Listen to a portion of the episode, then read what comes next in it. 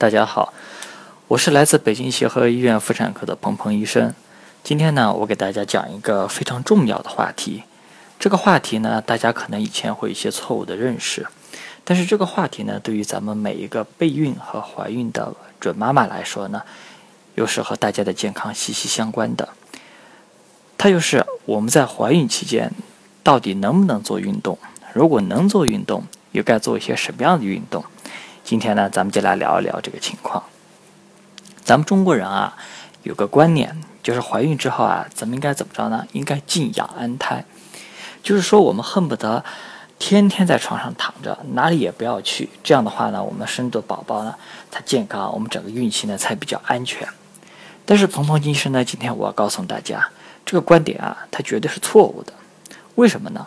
因为我们天天在床上躺着不运动。可能会带来这么几个问题。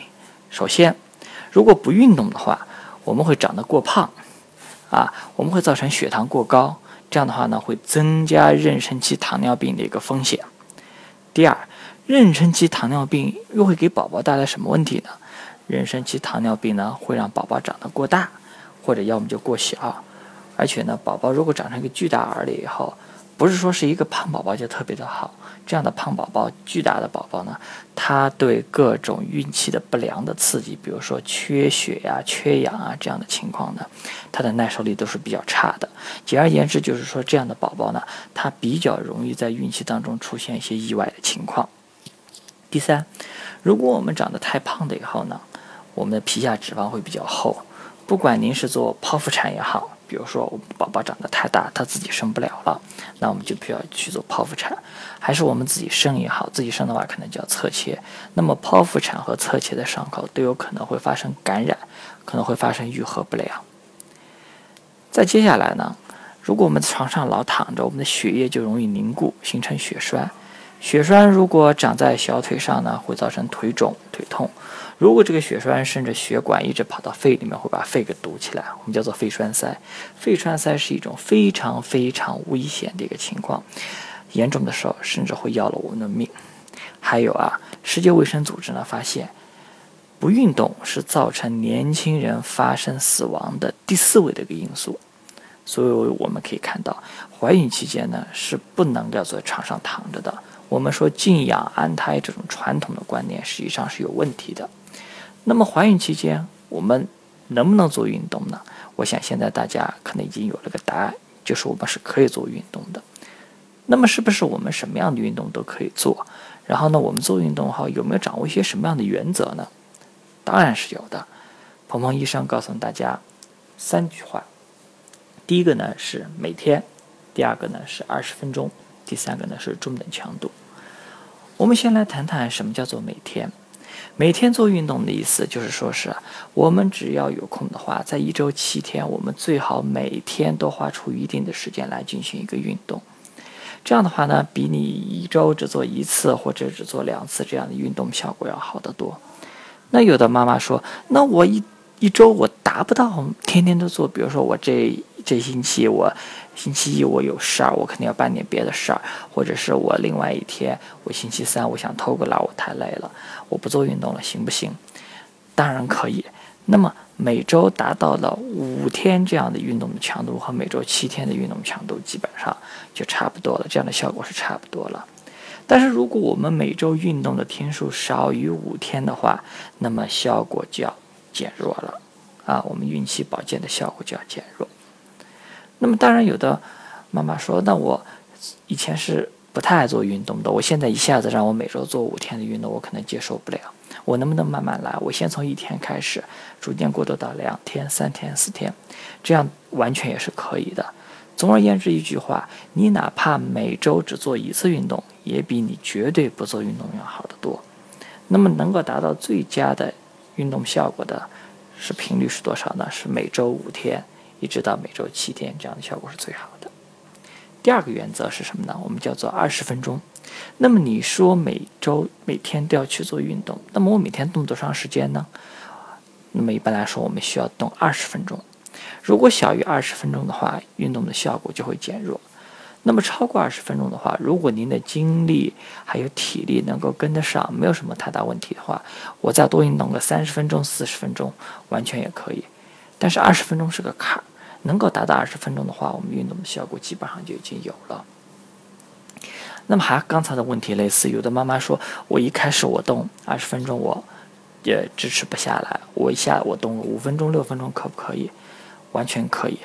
但是你也是一定是动一分钟总比你一点都不动要好，动两分钟比一分钟好，三分钟又比两分钟好。如果我们能够争取逐渐达到每天二十分钟这样的运动强度的话，那么我们的运举的效果、运动的效果就达到了。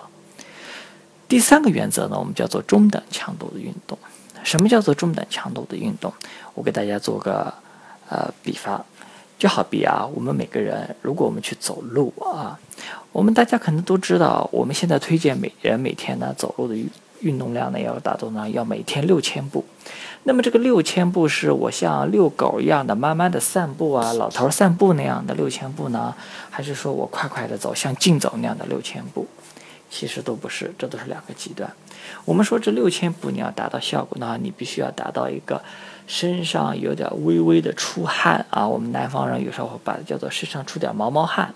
还有呢，你觉得心跳稍微有点加速，你能够感觉到你的心跳开始咚咚咚的这样的感觉，那这样呢，说明你的运动的强度就到了。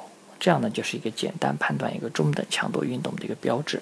那我们的准妈妈也是一样的。你不管做什么样的运动，你应该达到身上有点微微的出汗，然后有点感觉到自己的心跳有点加快这样的一个程度，这样是就达到一个最好的一个运动的一个效果。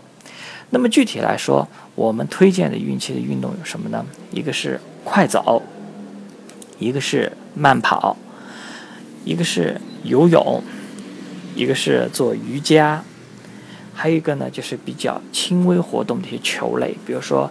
打一个乒乓球啊啊，打一个台球啊啊，这样都是比较好的一个运动，这样都是比较好的运动。那么有一些运动呢，实际上在孕期呢是不适合的。首先是一些对抗性的一些活动，比如说足球、篮球、排球啊。这样一些运动就不太合适，因为对抗啊，你要跟对方，你要发生身体，有可能会发生身体上的一些接触，发生接触的时候就有可能发生冲撞，一旦发生冲撞了以后，对肚子里的宝宝的安全性是有很大的威胁的。第二个呢，就是一些容易坠落的项目，坠落的项目，比如说骑马，比如说潜水、跳伞。还有刚才我们说的一个高温的瑜伽，这些坠落的项目啊，还有一些高温的瑜伽这样的一些高温的这些项目的话呢，它可能会对体内的宝宝的存在呢，也产生比较大的安全威胁，所以也是不推荐的，也是不推荐的，好吧？那么有的准妈妈说了，那我运动的时候，如果我出现了不舒服怎么办？或者说是有没有一些真相表示我的运动产生了一些问题，我需要停下来的？有的，如果出现了下面四种真相，那么我们可能需要把运动停下来。哪四种真相？第一个呢是出现了阴道的流血或者是流水啊。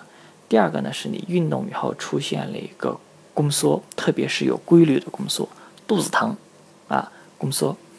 第三个是什么呢？第三个就是说你运动了后觉得胸闷气短，喘气很费劲儿。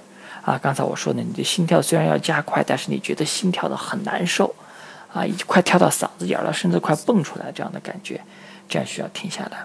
第四个什么？第四个就是你运动了以后，你觉得你头晕头痛，啊，呼吸困难。如果出现这种情况的话，我们就要停下来，请医生来帮我们判断一下，这些症状的出现是因为运动造成的，运动时出现这些症状的原因，还是？本来有一些不适合运动的基础的情况存在，我们没有发现，因为运动了以后把这些情况给暴露出来了。这个时候我们需要医生来帮我们判断一下。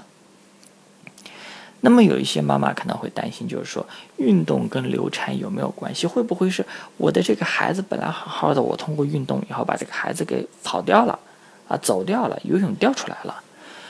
现在呢，有充分的科学证据证明。流产和运动之间没有必然的联系，没有一个必然的联系。如果你这个宝宝在肚子里本来待得好好的，他没有任何问题，并不会因为我做了一些慢跑或者我做了一些快走这样的活动以后，他就发生了流产。反而是一些本身就有问题的胚胎，比如说染色体有胚染色体有问题这样的胚胎，或者本身已经有些流产迹象的这样啊这样一些胚胎，啊，你不做运动，你天天在床上躺着的话，它该流掉的自然还是流掉，啊，所以我们有一句话，我们妇产科医生有一句话叫做什么呢？就是说，是你的怎么着就都是你的，不是你的怎么着都不是你的，其实就是这个意思。啊，你该保不住的胚胎，你再怎么保，它也是保不住的。这个胚胎也是要被淘汰掉，是要被流产掉的。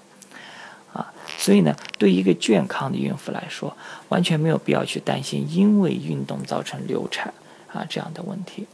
当然，有的妈妈刚才我提到了，如果你已经发生一些流产的迹象，你比如说已经有出血了，已经有肚子疼了，这样的话呢，应该听医生的建议。有可能需要减轻运动的强度和时间，或者是频率，甚至有可能需要我们暂停运动一段时间。好了，今天鹏鹏医生跟大家分享了一个非常重要的话题，就是我们怀孕期间到底能不能做运动？如果能做运动的话，我们应该做一些什么样的运动？希望今天的课堂呢，这个短小的这么一个讲座呢，对我们的备孕期能够起到一个非常好的一个帮助作用。我是来自北京协和医院妇产科的鹏鹏医生，欢迎大家收听我的讲座，再见。